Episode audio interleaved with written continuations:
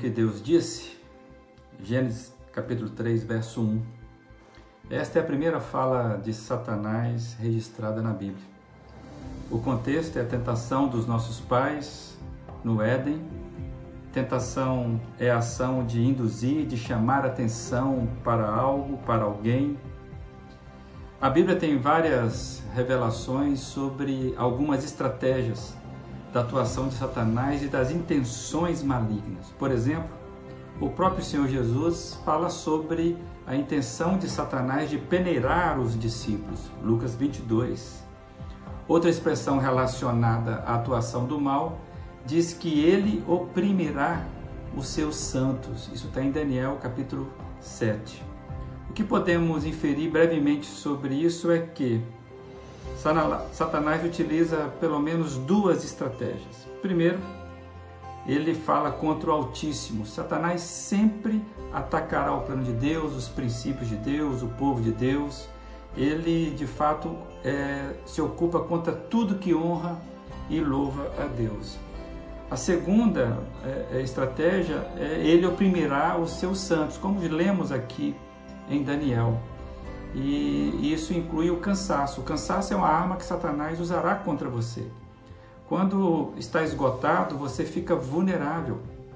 Nesse momento, a tentação pode levá-lo a, fazer concessões e essas concessões pode levá-lo a ser indulgente e a indulgência pode levá-lo à derrota.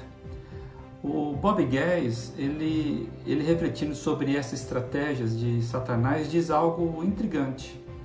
Não dê a Satanás um centímetro sequer, ou ele tomará posse de um quilômetro. Como diz Stanley Jones, o que ganha a sua atenção ganha você. Sua mente é o lugar onde o verdadeiro ataque ocorre. A Bíblia nos adverte a sermos cuidadosos. Por exemplo, em 2 Coríntios, capítulo 10, diz: "Destruímos argumentos e toda pretensão que se levanta contra o conhecimento de Deus e levamos cativo todo pensamento para torná-lo obediente a Cristo. Ficarmos atentos às pressões, às distrações, isso traz uma dificuldade para, para a nossa concentração, porque hoje em dia nós somos, a nossa mente acaba sendo treinada para a dispersão, a gente entra num esgotamento com muita rapidez e frequência. Então o que acontece é que Satanás ele vai aproveitar o nosso esgotamento para ir minando as nossas forças de concentração. Então você e eu nós precisamos saber que vamos precisar, precisar dedicar tempo para reabastecer, reabastecer as nossas forças e na presença de Deus. E para obtermos as nossas forças, para descobrirmos isso, precisamos passar tempo com o Senhor e descansarmos nele, nele. E o próprio Senhor Jesus vai nos dizer por que isso é necessário. Ele diz: Venham a mim, todos que estão cansados e sobrecarregados, e eu darei descanso a vocês. Tomem sobre vocês o meu jugo e aprendam de mim, pois sou manso e humilde de coração, e vocês encontrarão descanso para as suas almas. Mateus capítulo 11.